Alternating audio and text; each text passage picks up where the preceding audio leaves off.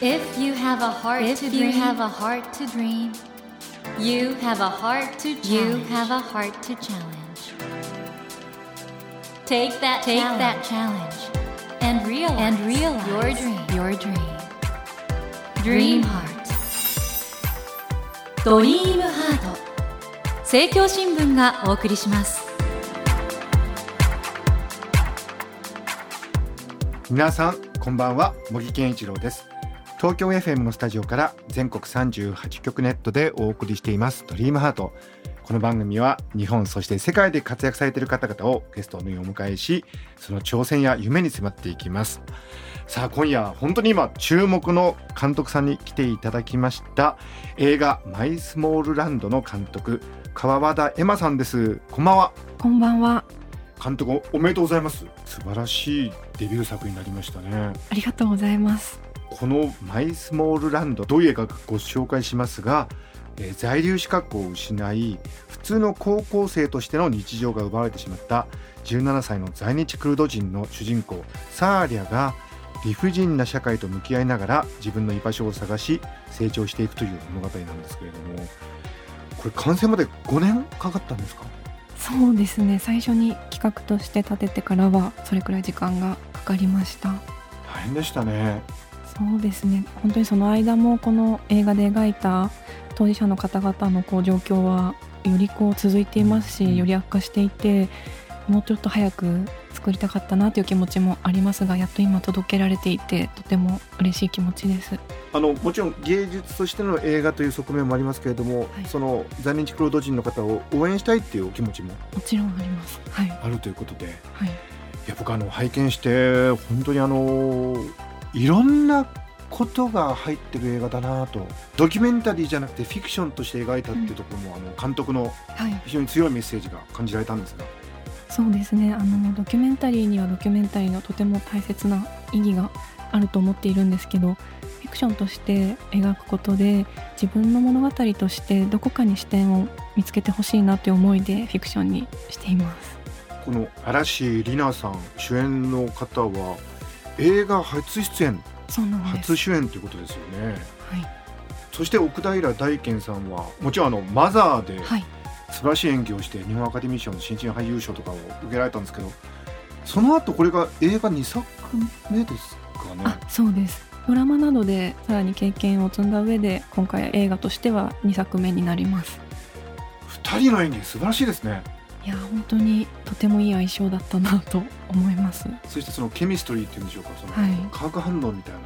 のね、はい。とても良かったと思います。ですのでこの映画「マイスモールランド」もちろんあの日本にいらっしゃる外国の方のことをいろいろ考えるきっかけにもなるんですけど青春の成長物語としても見ることができますね。はい、あくまである一人の女の子の視点で描いていくということを大切にしました。ですか？らこれあのいろんな方が見たら感動する映画だと思うんですが。はい、そうですね。その少女の視点からも見れますし、まあ、例えばそのお父さんから見てどう見えるかとか、相手役のその奥平が演じてくれた男の子にもすごく視点持ちやすいと思うので、それぞれこうどこかに視点を置いていただけるんじゃないかなと思います。お父さんもね嵐カーフィーザです、はい、いい演技してた、ね、この実はお父さんには大切な秘密があるんですよね。ちょっと後ほどあ。ゆっくり伺いたいと思います、はい、えーということで今夜は川端監督に映画「マイスモールランド」についてたっぷりとお話を伺っていきます。監督この後どうぞよろしくお願いいたします。よろしくお願いします。ドリームハート。まずは川端監督のプロフィールをご紹介いたします、えー川端恵馬監督は1991年千葉県でイギリス人のお父様と日本人のお母様の間に誕生されました。早稲田大学在学中に制作した映画「サークル」が東京学生映画祭で準グランプリを受賞されました。その後2014年に文福に所属し是枝裕和監督の作品等で監督助手を務められます。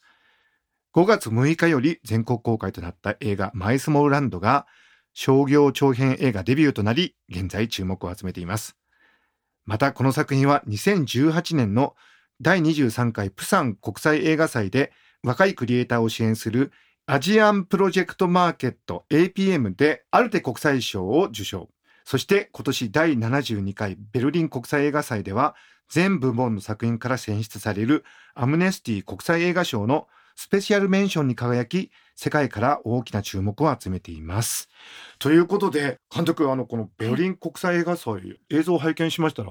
質疑応答があるんですね。あそうなんですよれ面白いですね。はい終わってすぐに Q&A が行われて絶えずにたくさん質問いただきましたでなんかあの感激して泣いてる方いらっしゃいましたよね。そうですね。本当にこう日本の状況だけじゃなく自分たちのすぐ近くにもある物語だってことですごく揺さぶられたということを伝えてもらいました。うん。このベルリン国際映画祭で上演するってのはこれ大変なことだと思うんですけどもいかがでしたか？いやー本当にすごく貴重な経験になりました。言葉を超えて国境を越えて映画が伝わったっていうのを肌で感じることができたので運よくあの会場に行くこともできたのですごく大切な経験になりましたね。はい、この映画なんですけれども主人公は17歳の在日クルド人ということでこのクルド人っていうのが一般の日本の方はなかなか馴染みがない存在でもあると思うんですけどまあたくさんいらしてところが自分たちの国がないんですよね。そうなんです。あの元から暮らしてた場所はあるんですけどただあの戦争の後に国境が引かれた時にそれぞれ国に分割されてしまって自分たちの国は持つことができなくてで、まあ、今トルコイラクイランシリアのあたりに暮らされていてそれぞれがこう暮らしにくい状況でいろんな場所に難民として避難もされています。もともとだから住んでるエリアはまあ意外と固まってるんだけどそれが国になってればいいのになんか別々の国になっちゃってるから大変ですよね。そうですね本当にこう国によってはクルド語を使うことを禁止したり民族としての存在を否定してた国もあったのですごく暮らしていくのが大変な状況でした。そんな中で今回日本の特に埼玉県に、はい、えークルドの方がたくさん住んでらっしゃるということで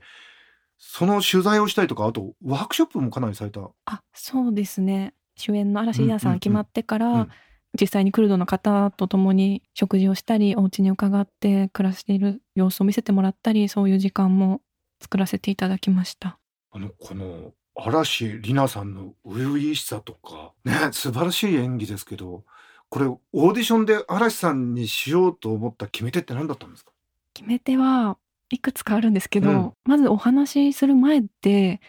モデルさんももうすることを決まっていた時で、まあ、やっぱり華々しくて可愛いなっていうイメージがあったので、うんうんうんちょっとどうだろうなというポジティブなイメージだけじゃなかったんですけど、うんうん。会ってお話ししてる時に自分を何人と思いますかっていうよううなん。すごく、まあ、センシティブな質問なんですけどをさせてもらった時に笑顔で自分を日本人と言いたいけど周りはそう思ってくれなくてっていう話をこうしてた時に彼女ならばこの主人公の持つ複雑さを体現してくれるんじゃないかなと思ったことがまず第一歩でその後お芝居をさせてもらって本当驚かされました。すごく堂々と自然な姿で演じてくれました、これもちろん川田監督は是枝監督の、まあ、お弟子さんですからもう国際的な水準でね映画のことは考えてらっしゃると思うんですけど今のその世界の映画界の考え方として当事者の役はできるだけ当事者ないしは近い人が演ずるのがいいっていう考え方があるじゃないですか。はいでもその中で今回あえてフィクションとして映画を作られて嵐さんを主役にキャスティングしたってなんかあのクルドの方をちょっと使えないような事情があったっていうふうに聞いてるんですけども。そうですね、まあ、劇映画として出演してもらうにあたってこのフィクションの持つメッセーうんうん。ジというものをまず背負わせてしまうこと、んんん。そして彼ら今いつ強制送還されてしまうかもわからない状況にあって、その彼らにこのフィクションのメッセージ背負ったまま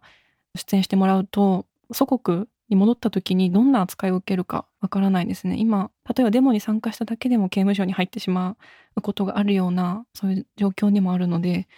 そういった危険性、まあ、あとそもそも難民申請中の状態でプライバシーを晒すということの危険性。そういうことで今回この劇映画を作る上では出演はしてもらわないという判断をしました。嵐里奈さん素晴らしい演技でまたあの監督さっきおっしゃってたようにとても可愛らしいんですけどえその主人公のサーリアの家族を演じてた方々がなんと本当の家族なんですよね。はい そうなんです。要するに主演の嵐里奈さんのはい。本当の家族ということで、はい。このアイデアはどこから生まれたんですか？それは主演の嵐里奈さん決まってそれからそれぞれオーディションを行って、あそうなんです みんかなオーディション勝ち抜いてあのえ選ばれてます。あ一応だから家族枠じゃなくて本当にオーディション、お父さん候補他に10人ぐらい あの最終選考まで残りそこからりなさんと組み合わせでお芝居してもらってでその中で一番りなさんが引き出される相手にしようっていうのは決めていて、えで、まあ、やっぱりお父さんが 圧倒的に引き出す力がありました。えいやお父さんいい演技してましたいねやよかったです。はい。そしてなんかちょっと、まあ、重要なシーンでどういうことが起こるかって子供たちには言ってなかったところもあったみたいですね。そうですね。ありました。その反応が出ちゃってるというか。はい。そうですね。予想以上にお父さんが白熱したお芝居をしてくれたので、こう子供がびっくりしちゃったようなところは ありました。でそういうのって本当にあのフィクションなんですけどある意味ではそれぞれの方が背負っているものがはい映像として出てくるという。そうですね。今回の映画に関しては、そういうこう、狭間にあるものっていうのを大事にしようと思っていました。ねえ今どうですか？あの、まあ、ベルリンではああいう本当に素晴らしいレセプションでしたけどこれが日本の社会にどう受容されていくかっていうのはねこれからだと思うんですがね。今どんな手応えを？いや本当に公開するまでは期待と不安とというかどちらもあって、うん。でも今こう私に届いているリアクションとしては本当にすごく受け止めてもらえてるなという届いてるなという感覚はあってまずこの状態を知ることの大切さっていうことにまず気づいてくださった方々がいるなっていうこと自体が私にとって大きな一歩ですしクルドの皆さんにとってもそれはすごく励みになることだと思うのでそのきっかけにはまず慣れてるんじゃないかなと思ってます。はい、ありがとうございます。えー、森健一郎が東京 FM のスタジオから全国放送でお送りしていますドリームハート。今夜は映画監督の川和田恵馬さんをお迎えしてお話を伺っています。ドリームハートえー、川和田監督ご自身イギリスと日本のミックスということで、はい必ずしも英語が得意というあことでもないんでもないです。ですよ。でもはいどうしてもそう見られちゃうでしょ？そうなんですよね。だから学生時代大学生の時とかは英語を喋る相手として友達になりたいとか言われたこともありました。あの英語は喋れそうだから え？見た目で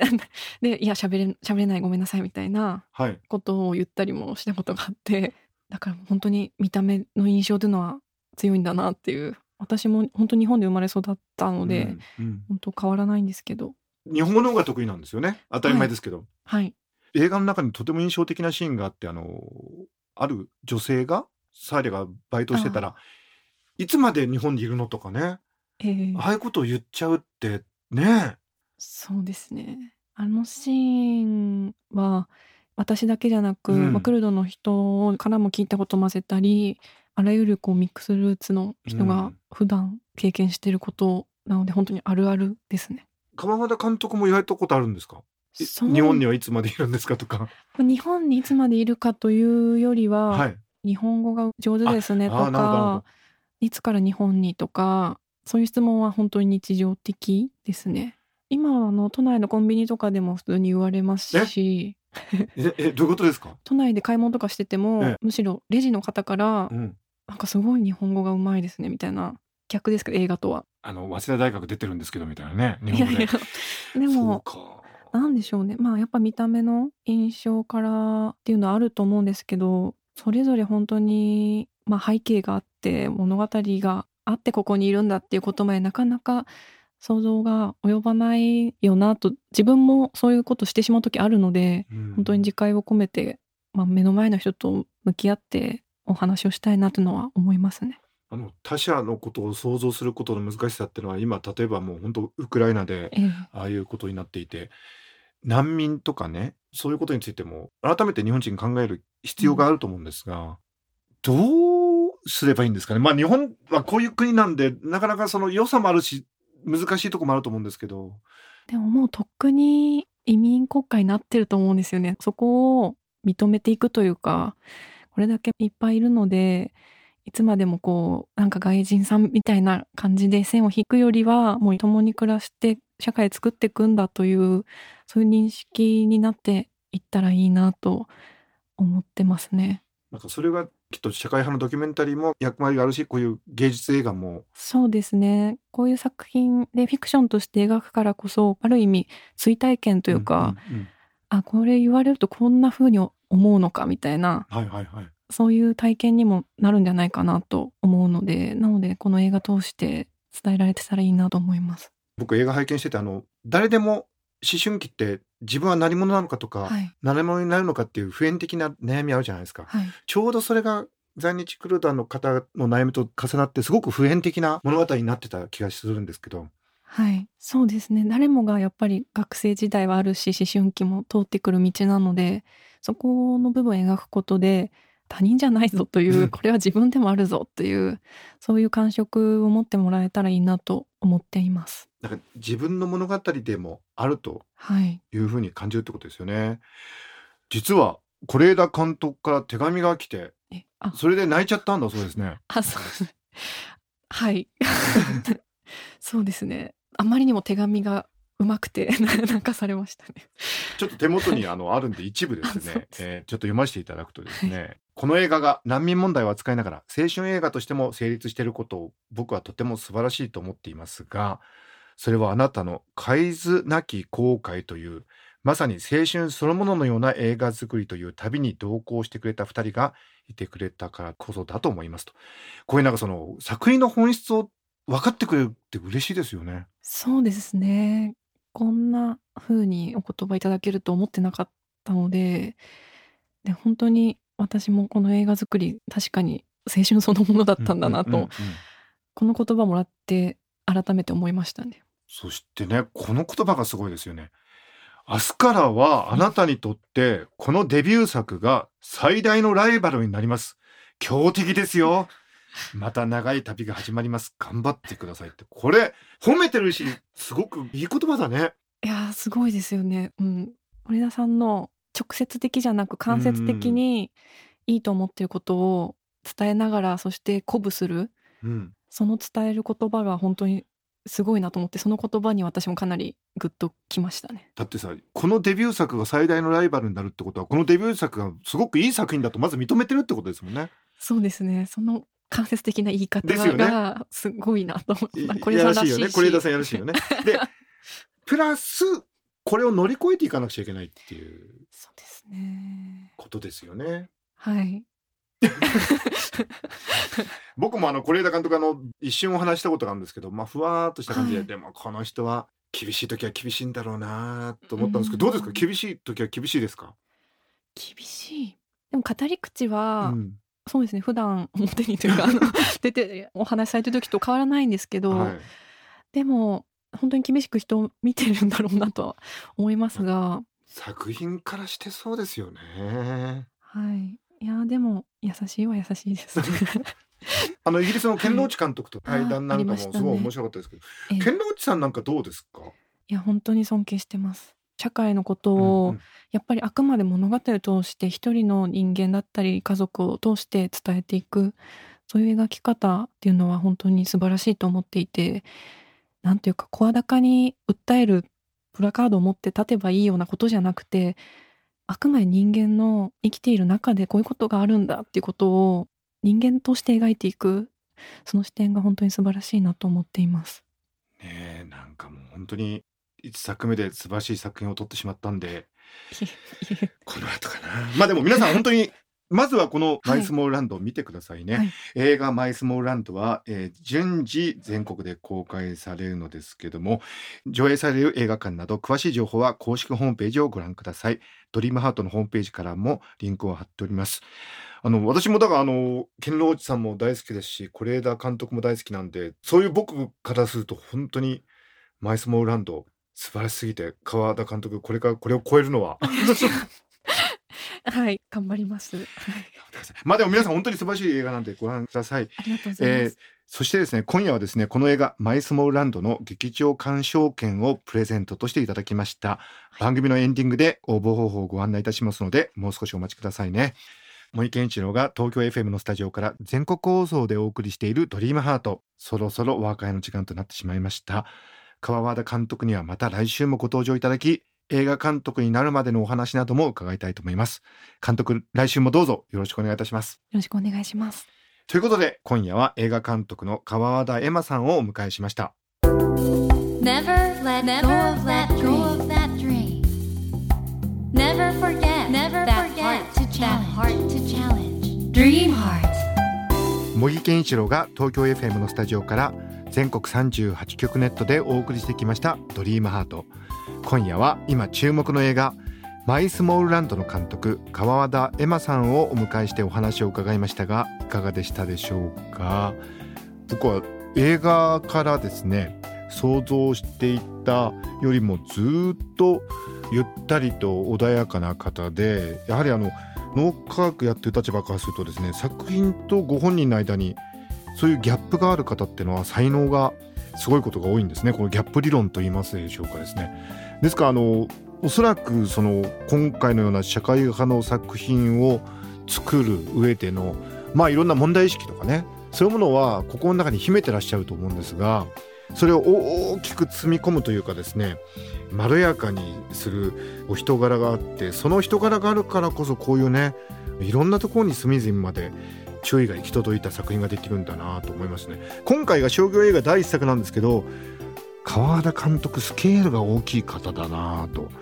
これはねこれからますますあの大化けするんじゃないかなと思いますのでぜひ皆さんその川田エマ監督のですね今回の「マイスモーランド」劇場でご覧いただけたらなと思います。それではお待たせいたしました。今夜のプレゼントの応募方法をご案内いたします。現在全国公開中の映画「マイスモールランド」の劇場鑑賞券を3組6名の方にプレゼントいたします。こちらの鑑賞券はオンラインで座席予約ができるムビーチケとなります。ご希望の方は必要事項を明記の上ドリームハートのホームページよりご応募ください。私模擬に聞きたいことや相談したいことなどメッセージを添えていただけると嬉しいです。なお当選者の発表は商品の発送をもって返させていただきます。たくさんのご応募お待ちしております。そして無料音声アプリオーディでドリームハートの番外編番組茂木健一郎のポジティブ脳教室を配信中です。こちらも聞いてみてくださいね。さあ来週も川田エマ監督をお迎えします。どうぞお楽しみに。それではまた土曜の夜10時にお会いしましょう。ドリームハートお相手は茂木健一郎でした。ドリームハート。政教新聞がお送りしました。